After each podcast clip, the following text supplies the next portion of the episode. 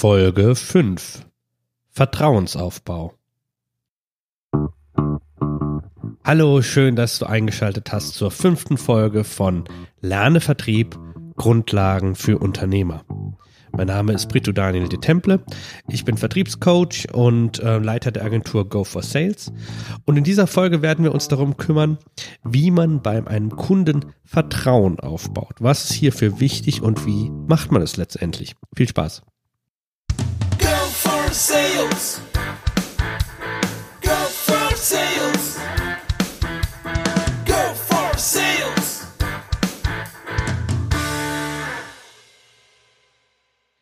Jetzt hat es mich doch diesen Winter tatsächlich das fünfte Mal erwischt. Fünfmal hintereinander Erkältung. Ich weiß gar nicht mehr, was ich noch machen soll. Ähm, ich bitte mein, ja, meine Nasalität oder wie man das jetzt sagt, ähm, zu entschuldigen. Ähm, bin immer noch gerade etwas verschnupft. Wollte aber unbedingt diese Podcast-Folge ähm, rausbringen, damit ähm, ja, ihr über den Vertrauensaufbau der so extrem wichtig ist im Vertrieb, ähm, Bescheid wisst. Bevor wir das allerdings machen, ähm, möchte ich gerne so ein kleines Zwischenfazit ziehen, so ein kleines Resümee. Ich denke, es macht Sinn, so alle vier bis fünf Folgen da mal zu schauen, was haben wir jetzt auf unserem Teller, was haben wir bis jetzt gelernt, damit man einfach auch weiß, ja, wo kann man da jetzt genau anknüpfen. Also um in Seriensprache zu sprechen, das ist praktisch so das Previously on Lernevertrieb. In der Folge 1 hatten wir uns um Marketing und Vertrieb gekümmert und ähm, versucht herauszufinden, wo sind da die Unterschiede und gemerkt, da sind einige Unterschiede. Ähm, dass man lässt ja gerne die Sachen gegeneinander antreten, dass man so sagt halt Marketing versus Vertrieb, als ob die so Gegner wären. Das ist natürlich kompletter Quatsch. Was man allerdings nicht machen sollte, ist die beiden Sachen zu vermengen sind zwei getrennte Bereiche, die sich gegenseitig helfen, aber man sollte schauen, dass man sie vor allem auch personell voneinander trennt. Das liegt daran, dass die Kommunikationstechniken, die Marketing und Vertrieb innehaben, komplett unterschiedlich sind. Das Marketing ist tatsächlich etwas, was sich eher auf das Präsentieren, wir haben das in der Folge Sagen genannt, ähm, konzentriert. Also versucht, ein Produkt zu beschreiben, ein Produkt zu kommunizieren in einer Form von ich erzähle dir was über das Produkt.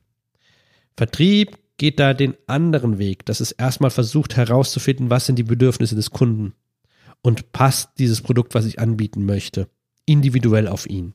Ja, es ist eine an, andere, ein anderes Mindset, eine andere Herangehensweise. Dementsprechend ist ähm, Sales und Vertrieb auch auf Fragen als Kommunikationsmittel Fragen ähm, ausgelegt. In der Folge 2 wollte ich damit aufräumen, dass man für Direktvertrieb so extrem viele Ressourcen braucht, dass es so aufwendig ist, einen Direktvertrieb zu etablieren. Im Grunde haben wir gelernt in der Folge 2, man braucht drei Dinge. Nummer eins, man muss ein Konzept erstellen. Man muss sich gedanklich hinsetzen und einfach ein Prozess aufschreiben, Vertriebsprozess, ähm, wie man arbeiten möchte im Vertrieb an wen man auch verkaufen möchte. Also einfach sich vorher wirklich Gedanken machen. Das muss nicht immer der ausführlichste Businessplan sein. Das, manchmal reicht da, vielleicht reicht da auch drei Stunden wirklich guter Zeit, wo man sich nur damit beschäftigt, wen möchte ich denn jetzt eigentlich ähm, erreichen? Was soll denn mein Produkt auf dem Markt bewirken? Und sich der Sache wirklich glasklar werden. Nummer zwei, man braucht eine Stimme. Man muss das, was man halt gedanklich äh, erarbeitet haben, hat, äh, muss man ja auch irgendwie kommunizieren. Und in vertrieblicher Art bedeutet das an den Bedürfnissen des Kunden orientiert. Ja? Das heißt, es kann nur ein Mensch. Es kann kein Chatbot, das kann, das kann man auch nicht gut per E-Mail. Das ist alles indirekt, das funktioniert nicht. Dementsprechend haben wir dort auch festgehalten, ist das ähm, Instrument der Kaltakquise immer noch das bestmögliche Tool, um mit seinen Kunden direkt zu sprechen. Und Nummer drei war, wir brauchen Zeit. Wir müssen einfach diese Sachen auch auf die Straße bringen.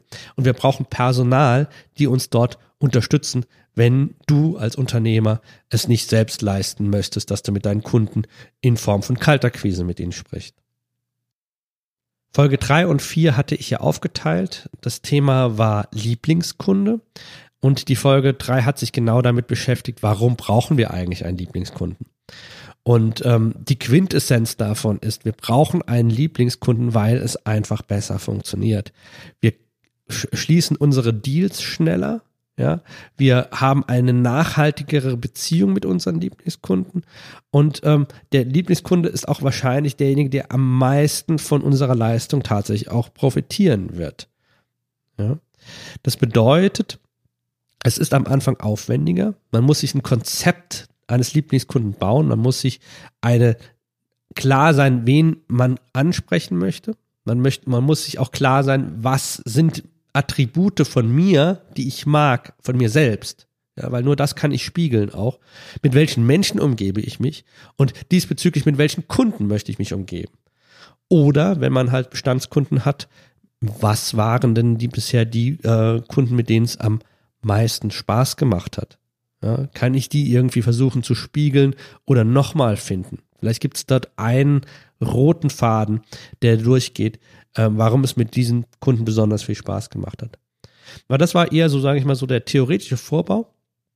Und ähm, in der Folge 4 äh, haben wir mit äh, Melina Klees, äh, Mitarbeiterin von Go for Sales, ähm, versucht, dieses Konzept auch auf die Füße zu stellen.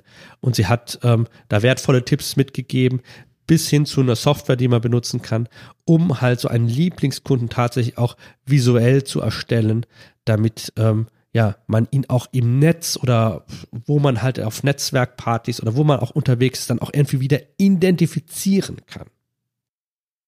Genau, so viel zur Zusammenfassung. Wenn du jetzt merkst, ah, das eine Konzept, das habe ich noch nicht richtig verstanden, ich habe da noch Unklarheiten, hörst dir einfach nochmal an. Ja, das ist ein klares pädagogisches Konzept. Je häufiger du Dinge hörst, desto klarer werden sie dir irgendwann. Ähm, genauso, wenn du diese Folgen äh, noch nicht gehört hast, kann ich dir sie nur empfehlen, ähm, ja, sie dir anzuhören, weil es ist so konzipiert. Es ist wirklich als Reihe konzipiert, dass man halt von Folge zu Folge einfach auch mehr versteht und dementsprechend Vertrieb besser lernen kann. Mit dieser Zusammenfassung im Rücken können wir uns nun also gut gerüstet dem heutigen Thema widmen, Vertrauensaufbau. Das ist ein sehr diffiziles Thema, ähm, wo es auch gar nicht so viel Angebot gibt über das Thema Vertrauensaufbau. Und wenn, dann sehe ich immer so zwei Extreme. Entweder Trainer, die das extrem so über diese esoterische Masche Chakra-Vertrieb versuchen, ja, indem man halt durch Freude glücklich sein, indem man zeigt, wie toll man jemand findet, ähm, funktioniert nach meiner Meinung überhaupt nicht. Ja, also wir kennen es leider zu oft. Ja, jeder kennt die Dame oder den Herrn am Telefon, der sagt: Schönen guten Tag, Herr Müller. Schön, dass ich Sie heute erreiche. Wie geht es Ihnen? Ich möchte gerne über folgendes Thema mit Ihnen sprechen.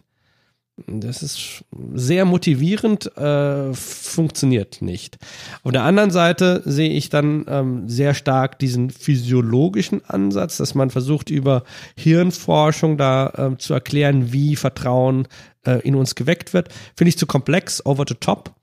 Ähm, wie gesagt, wir sind hier bei Go for Sales eher Praktiker und dementsprechend formuliere ich jetzt einfach mal eine ganz wichtige praktische Regel. Man baut im Vertrieb Vertrauen in der gleichen Weise auf, wie du es auch in jeder anderen Beziehung, auch in einer privaten, zwischenmenschlichen Beziehung aufbauen würdest. Das heißt, Vertrauensaufbau im Vertrieb ist nicht nie isoliert zu betrachten. Es gibt ihn nicht rein nur für den Vertrieb. Es ist ein menschliches, beziehungsrelevantes Phänomen. Ergo, diese goldene Regel muss sich erstmal selber abschaffen. Wenn wir über Vertrauensaufbau sprechen, sprechen wir immer über das Phänomen, die Gesamtheit, wie ich als Mensch Vertrauen in andere Menschen ja fasse und auch wie andere Menschen mir Vertrauen schenken. Mir ist sehr wichtig, das zu highlighten, weil ich das Gefühl habe, viele denken, dass Vertrieb so eine Art Paralleluniversum ist in der ganz andere Normen, ganz andere Werte, ganz andere Regeln herrschen als in Anführungszeichen der normalen Welt. Es gibt natürlich da keine Trennung. Aber es ist nicht anders zu erklären, dass es so viele Gurus gibt, die ähm, versprechen, ja, hier, mit den und den Tricks äh, kommt jede Woche ein fünfstelliger Betrag auf dein Konto. oder so, ja. Also ähm, als ob es so eine magische goldene Regel gibt, mit der man tatsächlich alles in Gold verwandeln könnte. Und genauso, dass man Beziehungsaufbau einfach ja überspringen könnte oder vereinfachen könnte oder schneller machen könnte. Ich meine, wer kommt auf die Idee, seinen Liebsten, seine Liebste am Telefon zu begrüßen mit Hallo, mein Liebling, wie geht es dir heute? Hattest du einen schönen Tag? Pass auf, ich rufe an wegen. ja, also würden wir ja auch nicht machen. Warum machen wir das im Vertrieb? Ähm, weil wir denken, Motivation ist gut. Ja, Motivation ist immer gut. Übertriebene, gespielte Motivation bringt gar nichts, bringt keinen Vertrauensaufbau.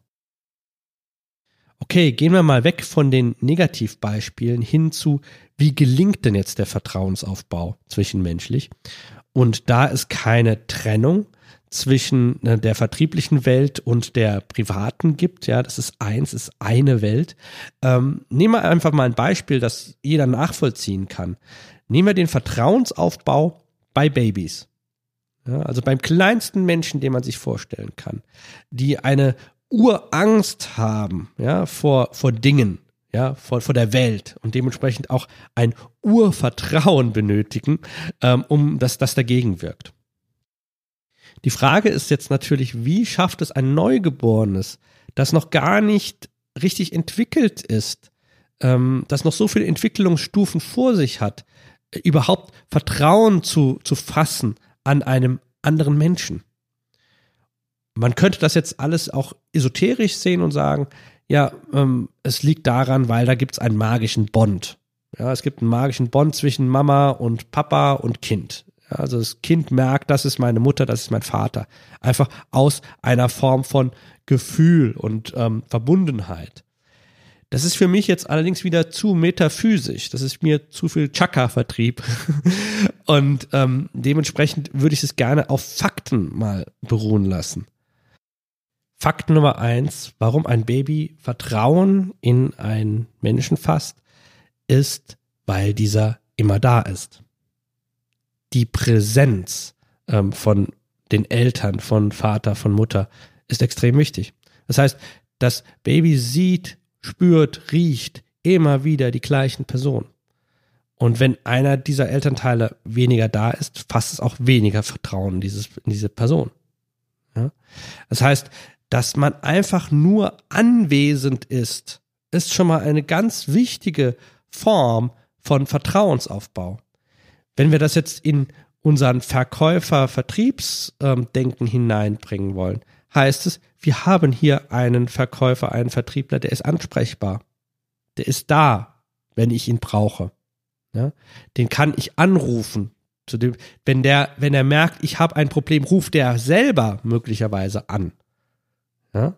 Also hat einfach die Möglichkeit, einen direkten Draht zu mir zu etablieren.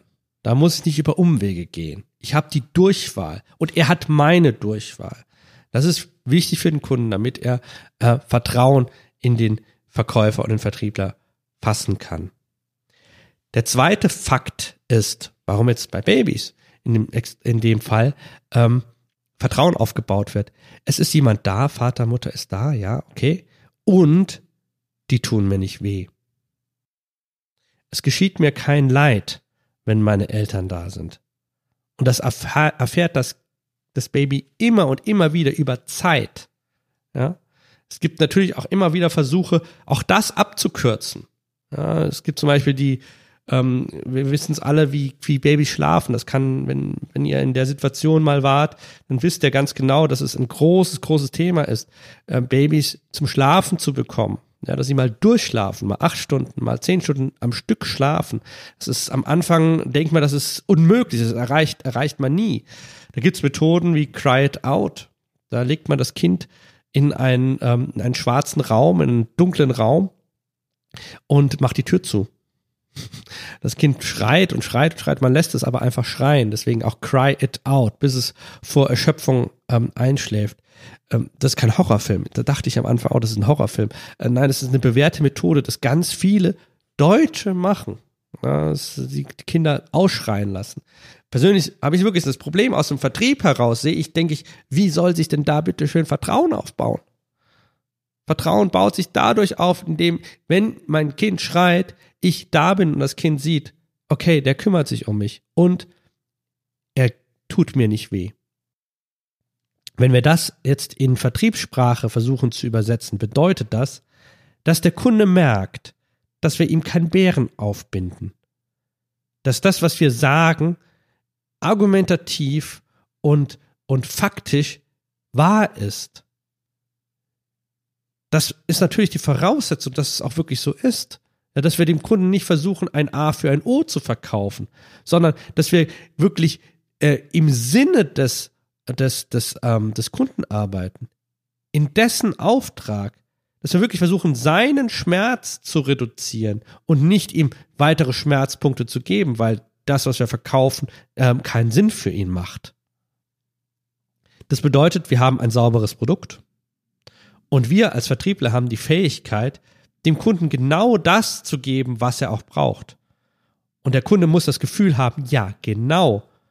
Der, der versucht mir nicht das maximale Angebot hier aufzudrängen, sondern das richtige Angebot. Er verursacht für mich keine weiteren Schmerzen. Wir sind also für unser Baby und für unseren Kunden ähm, da, präsent und wir verursachen keinen Schmerz. Zwei wichtige Voraussetzungen für Vertrauen.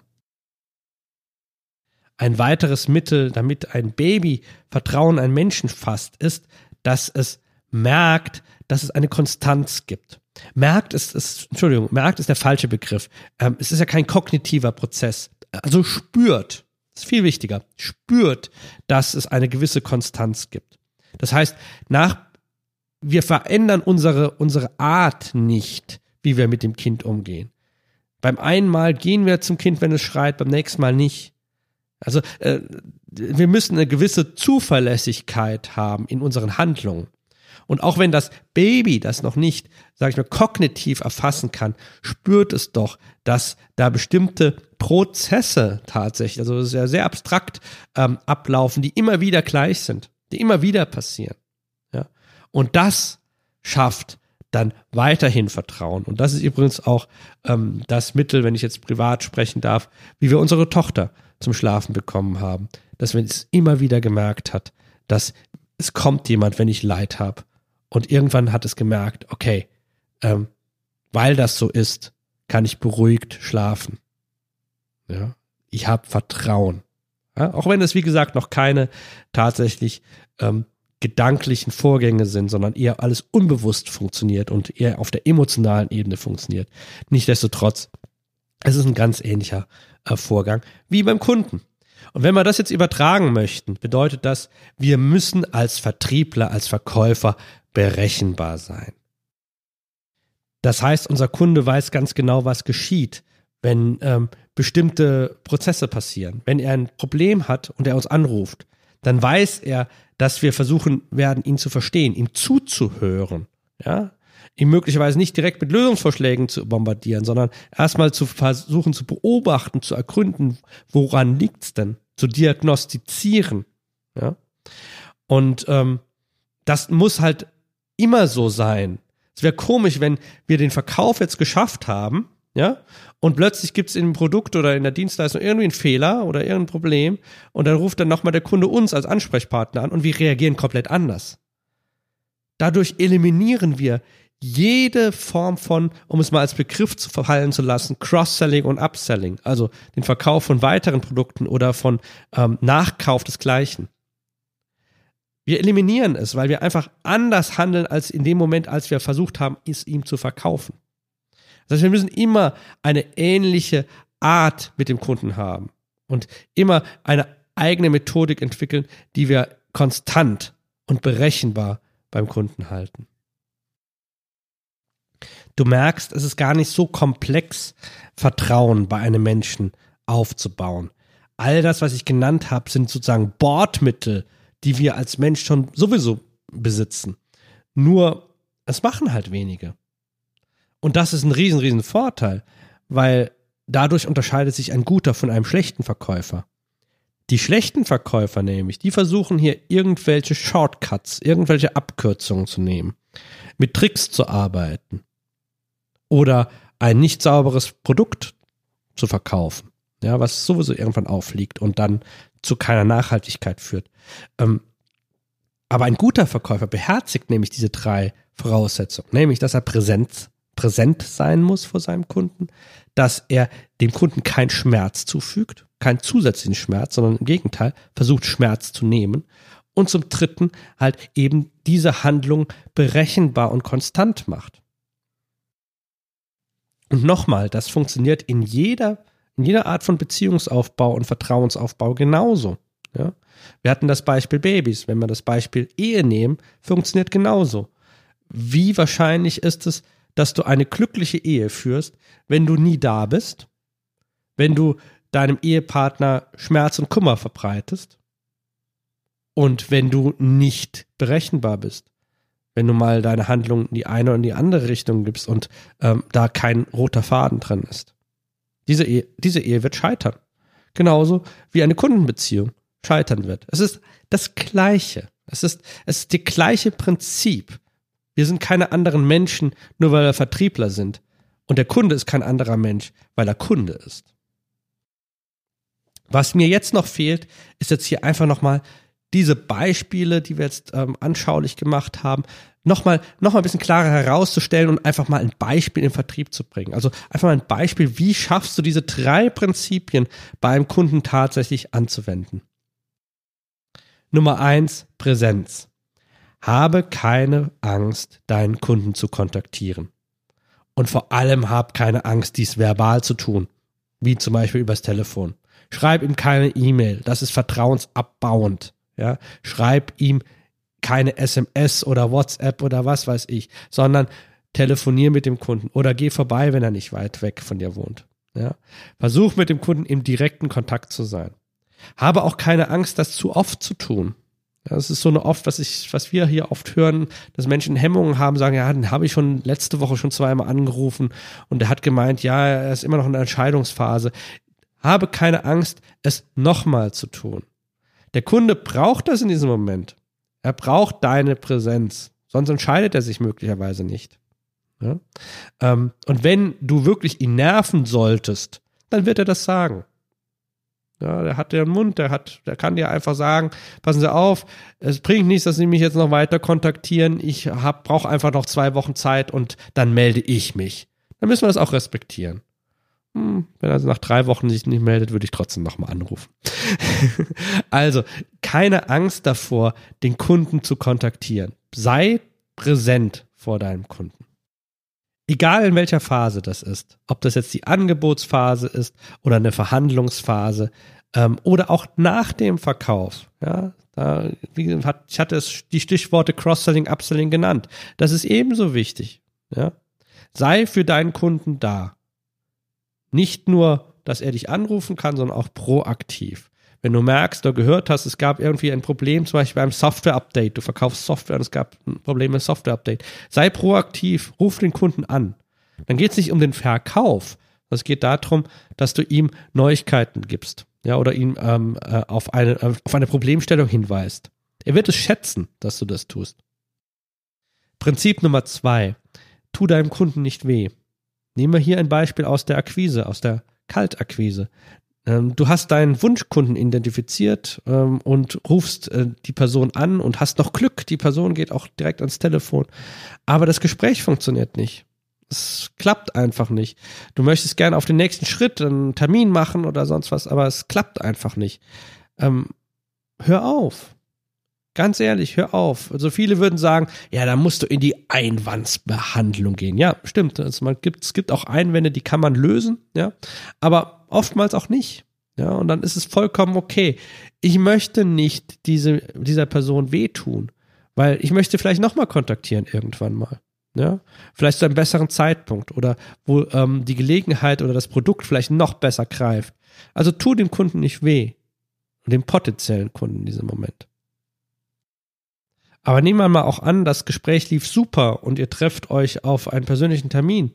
Ähm, versuch nicht hier mit Angst zu arbeiten. Wenn Sie dieses Produkt nicht ansetzen, dann passiert Folgendes. Oder wir kennen das aus der Versicherungsbranche, äh, aus der schlechten Versicherungsbranche, muss ich dazu sagen. Es gibt ganz, ganz viele gute Versicherungsmakler, ähm, aber die schlechten arbeiten extrem mit Angst. Sie sagen, was passiert denn bitteschön, wenn sie sterben mit ihrer Familie? Also so zusätzlich Schmerz reinstreuen, damit ähm, ein Verkaufsabschluss stattfindet. Bitte nicht, bitte, bitte nicht. Versucht nicht dem Kunden Schmerz zuzufügen, weil das merkt er sich. Der merkt sich, wenn ich mich mit demjenigen treffe, dann tut's immer weh. Und es ist ganz schlecht, nachhaltig Vertrauen aufzubauen. Und ein Beispiel für Prinzip Nummer drei, berechenbar sein, konstant zu sein, ist im Grunde zu liefern, was man verspricht. Also, wir haben ähm, Präsenz gezeigt, wir sind immer ansprechbar, wir haben ähm, keinen Schmerz verursacht, sondern im Gegenteil versuchen, Schmerz zu lösen. Und dann gelingt uns das auch. Da setzt sich einfach bei dem Kunden etwas fest. Er merkt, der steht für sein Wort. Dem kann ich vertrauen. Im wahrsten Sinne des Wortes. Das sind nur drei Beispiele, wie diese vertrauensfördernden Prinzipien angewendet werden können. Wir sind jetzt fast am Ende dieser Folge und ich würde dich bitten, ähm, ja, eine kleine Gedankenaufgabe von mir durchzuführen. Egal, wo du jetzt gerade bist, wenn du jetzt im Auto bist nach der Folge, dreh das Radio aus, versuch äh, alles ein bisschen abzuschirmen. Wenn du am Joggen bist, konzentriere dich, geh in dich und versuch Beispiele zu finden, wie du Kunden mit diesen Prinzipien, wo du diese Prinzipien anwenden kannst. Versuch einen sogenannten Vertriebsprozess mal im Kopf durchzuplanen. Wann kontaktierst du wen? Wie redest du mit dem Kunden, damit du ihm seinen Schmerz linderst? Und wie kannst du das konstant bei jedem Kunden machen? In einer sogenannten professionellen ähm, Loop, in einer professionellen Schleife. Ja? Ähm, also, setz dich mal hin oder geh gedanklich durch, wie schaffst du aus diesen vertrauensfördernden Maßnahmen einen Vertriebsprozess zu bauen? Ja? Denk mal drüber nach. Ähm, die Antwort wirst du in der Folge 6 bekommen, nämlich da geht es nämlich genau darum. Es geht um den Vertriebsprozess. Aber ich möchte, dass du gedanklich Vorleistung machst, bevor du die, die äh, Folge dir anschaust. Also auch wenn die jetzt schon verfügbar ist auf, auf iTunes und du siehst, äh, spring nicht gleich zu ihr, sondern versuch erstmal das umzusetzen. Versuch genau das, was du heute gelernt hast, diese drei Prinzipien in einen Vertriebsprozess zu gießen. Ist jetzt am Anfang abstrakt, aber je länger du drüber nachdenkst, verspreche ich dir, umso konkreter wird es. Das war es soweit von mir. Ähm, ich hoffe, es hat dir gefallen. Ähm, wenn ähm, du den Podcast gut findest und diese Folge gut findest, schreib mir einfach einen Kommentar über iTunes. Da freue ich mich sehr drüber, weil es hilft mir einfach auch unheimlich viel, weil ich einfach sehe, was Menschen darüber denken. Und ansonsten sehen wir uns dann eben nach deiner Gedankenaufgabe bei Folge 6 äh, Vertriebsprozess. Alles Gute, dein Britu sales. Go for sales. Go for sales.